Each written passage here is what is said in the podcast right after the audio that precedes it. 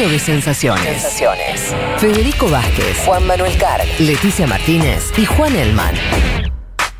Un programa sobre política internacional que no cree en teorías conspirativas. Bueno, casi. Leti, vamos con lo tuyo, vamos con el atolón de Bikini. Eh, Así es. Vamos a hablar, bueno, de las Islas Marshall. En realidad estos atolones están en las Islas Marshall, Marshall, en el Pacífico, en lo que se conoce sobre todo como la Micronesia. Y vamos a hablar, como decía antes, particularmente de dos atolones que son el de Bikini y el de Enewetak. Enewetak, si me Una- complica pronunciarlo. sí, pero el- con el atolón de Bikini estamos bárbaro. Che, eh, no, para, para terminar de ubicarnos, porque Sí. para mí esto es muy, muy im- importante, como estas son estas famosas islas, conjunto de islas Sí. que están en el medio del Pacífico. Esas que ves, esas fotos hermosas, Exacto, pero además que están paradisíacas. a miles de kilómetros de los continentes. Eh, están entre Hawái y Australia. Bien. es lo que se conoce la Micronesia.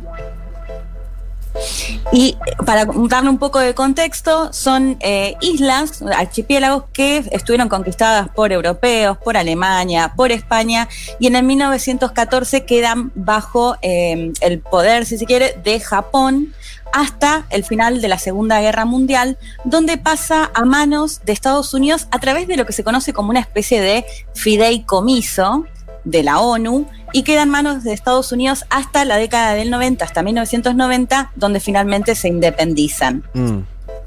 Habíamos hablado, como decíamos antes, en otra columna sobre eh, los programas nucleares, sobre las bombas atómicas. Les había contado esta famosa carta que Einstein le mandó a Roosevelt en la década del 30, en fina- finales de la década del 30, donde le aconsejaba utilizar uranio para construir la bomba atómica, que finalmente termina usando Estados Unidos en el 45.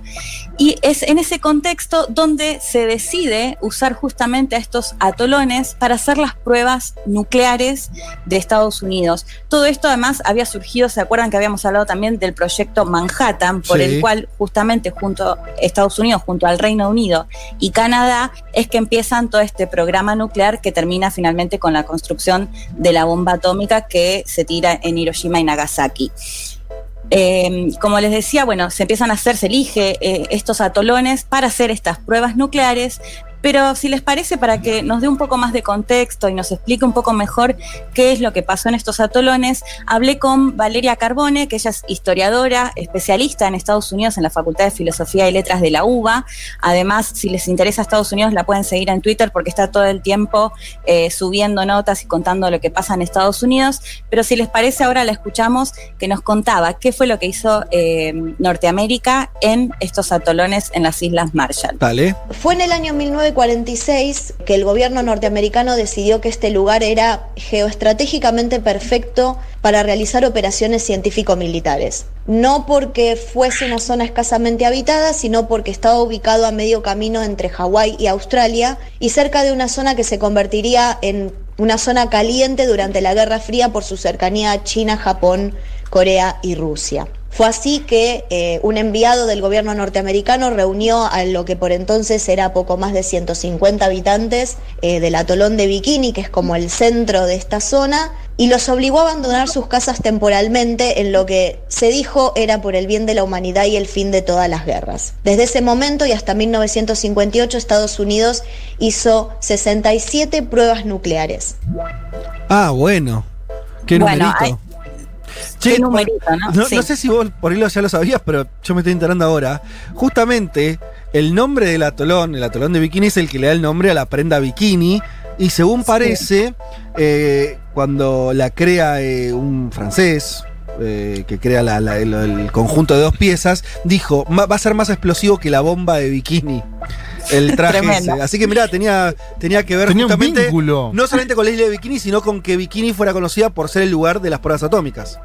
Sí, además a las pruebas en algunos casos también les ponían los nombres de los pueblos originarios, es una cosa bastante morbosa. Mira. Eh, lo que me contaba también eh, Valeria Carbone es eh, la operación que se conoció como Castle Bravo, que es- se considera como la explosión más grande que se hizo justamente en estos atolones. Para que tengan una idea, es, bueno, es de tipo termonuclear y es 15 me- de 15 megatones, que es 2,5 más de lo normal y que equivale a una potencia 7000 veces mayor de lo que fue la bomba de Hiroshima. Ah, bueno. Digo, pa- para que tengamos una idea, digo, si- sin entender en profundidad el tema nuclear, eh, la potencia que realmente tuvieron estas pruebas nucleares en estos atolones.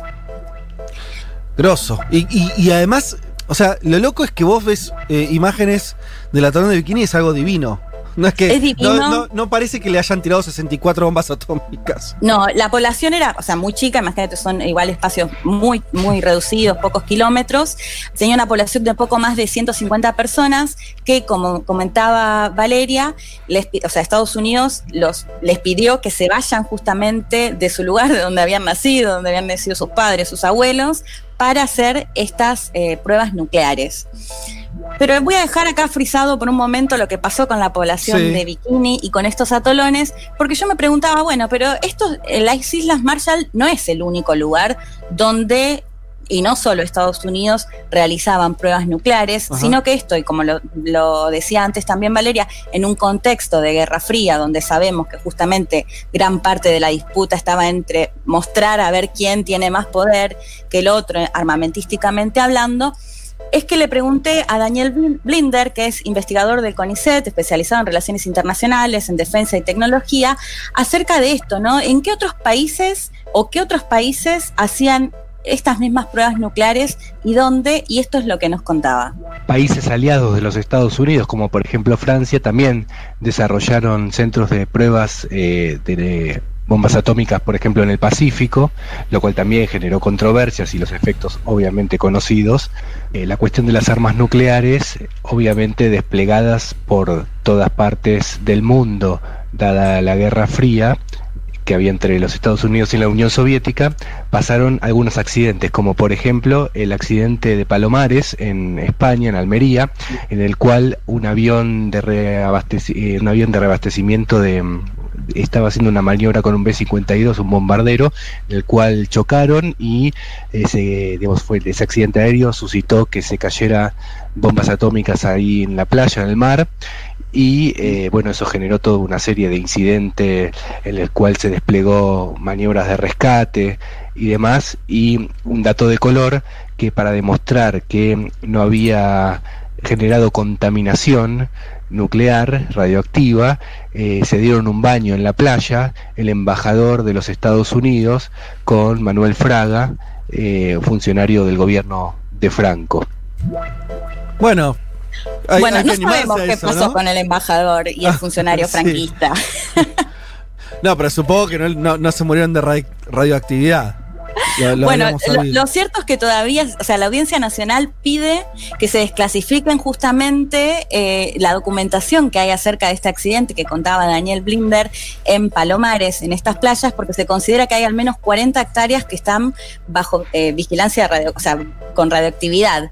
¿En Y qué año se bañó Fraga? ¿Te- Esto, esto fue en el dato? 66. Bueno, no, Fraga murió en el 2012 a los 90 años, así que Esto no. fue en 1966. No murió Pero de esto. sí hay eh, parte de las personas que fueron justamente para sacar estas bombas en las playas que sí denuncian haber, eh, haber muerto o haber tenido después enfermedades como cáncer, por ejemplo, Mm. después de haber trabajado sin ningún tipo de protección en estas playas españolas. Además, digo, no solo Estados Unidos probaba o hacía estas pruebas nucleares en otras partes del mundo, sino que también eh, lo hizo en su propio territorio. Y Daniel Binder nos contaba otra anécdota acerca de estas pruebas nucleares que si les parece lo escuchamos. Este sitio de pruebas de Nevada, que estaba a 100 kilómetros aproximadamente de Las Vegas, fue el lugar donde se desarrollaron innumerables pruebas nucleares que dejaron gran cantidad de radioactividad en el ambiente, en el suelo, etc. Por los alrededores había un sitio de filmación de Hollywood donde se filmó una película importante que se llamaba El Conquistador, protagonizada por John Wayne, de los años 50, del 56 si no me equivoco, en la cual, eh, tras la filmación, enfermaron decenas de participantes de la misma, de decenas de trabajadores, actores, músicos, etcétera. Bueno, ahí lo escuchábamos, o sea, no solo en otros territorios, no solo, es solo en las Islas Marshall, sino también en el propio estadounidense que se llevaban adelante estas pruebas nucleares y que las consecuencias eran las mismas, ¿no? Las denuncias de posteriores enfermedades, de no haber sido, de no haber tenido por ahí equipamiento para protegerse, justamente. En todo este contexto es eh, que en el 63 se firma un tratado que prohíbe parcialmente los ensayos nucleares. Mm. Hablábamos antes de los Simpsons y todos habrán visto la película donde ponen esa especie de domo hmm. que tiene que ver más con una cuestión medioambiental, pero se puede ver actualmente en el atolón de Enewetak, me, me, cuesta pronunciarlo, una, un domo que yo creo que los Simpsons lo toman justamente de ahí, porque si pueden ver las fotos es igual. A ver. O es muy parecido justamente por la radioactividad que tiene este atolón aún hoy. Además, eh, también pueden ver videos, bueno, después lo voy a poner en las redes, algunos documentales que, pueden ver que, que habla sobre esto, donde hay muchos eh, ex eh, militares, fuerzas de seguridad de Estados Unidos que trabajaron justamente en la construcción de este domo. Ah, es un domo que protege, claro, ocupa casi todo el, el, el atolón y es, para que no salga la contaminación hacia afuera. Es parecido a lo que Chernobyl, seguramente habrán visto Chernobyl, claro, cuando construyen, bueno, es, es un domo eh, justamente que se supone que frena de alguna manera la radioactividad. Lo que denuncian justamente estas personas, estos estadounidenses que trabajaron en esta construcción, es que lo hacían de esto, muestran las fotos con un short, imagínense en estas islas paradisíacas, trabajando sin ningún tipo de protección, y lo que pasó fue que muchos de ellos ellos enfermaron eh, de cáncer posteriormente. Y, que, y también otra de las cosas que contaban es cómo se preparaban para las fotos, cuando publicaban una foto de lo que cómo lo estaban construyendo, les daban equipamiento, estaban todos vestidos, pero que la realidad en el día a día no era así. Volviendo al atolón de Bikini, que es el que nos marca toda esta columna, les decía que en el 63 se prohíben justamente estos ensayos nucleares por toda esta situación que se había generado y en el 72 la Comisión de Energía Atómica de Estados Unidos declara que la isla se había recuperado. ¿Qué hacen? Más de 100 de esas personas que vivían justamente en este atolón vuelven a esta isla. Mm.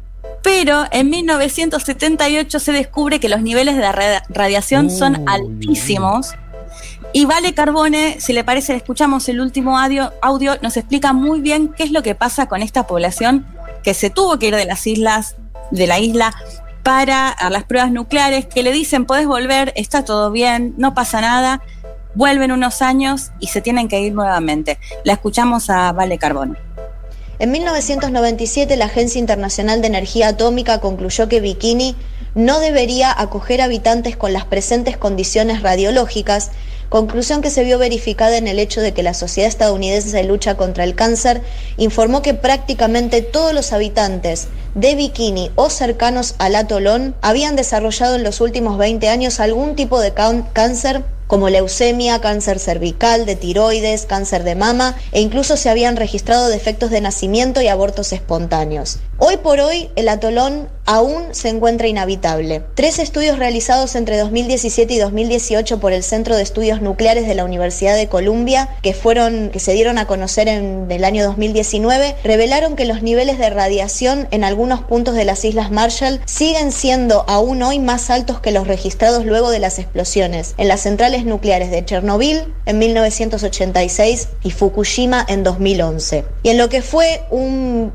verdadero golpe para el movimiento de nativos que aún hoy luchan por regresar a sus lugares de origen, el estudio concluye que a menos que se ponga en marcha un proyecto sistemático de limpieza de la contaminación para remediar la situación ambiental y del que Estados Unidos se ha desligado por completo, los niveles de radiación en el atolón de Bikini son demasiado altos para que alguna vez pueda volver a ser habitado. Bueno, Sí, ahí la escuchábamos a, a Vale Carbone. O sea, no solo que la población que volvió a las islas contrajo todo tipo de cáncer, sino que también las poblaciones de las islas cercanas. Y el, el dato más grave creo que tiene que ver con lo que dice al final, ¿no? Que estos estudios demuestran que si no se hace una limpieza a fondo, estas islas no Mm. van a poder volver a ser, este atolón no va a poder volver a ser habitado nunca más, porque serían cientos de miles de años. Claro. Eh, y sobre todo esto, porque como decíamos antes, todos vimos esta serie de Chernobyl, más o menos todos escuchamos hablar de Fukushima, pero me parece que bastante menos se habla de este atolón de Bikini, que tiene muchísima más radioactividad que Chernobyl y que Fukushima. Como les decía después en las redes sociales, les voy a dejar algunos documentales que pueden ver si este tema les interesa.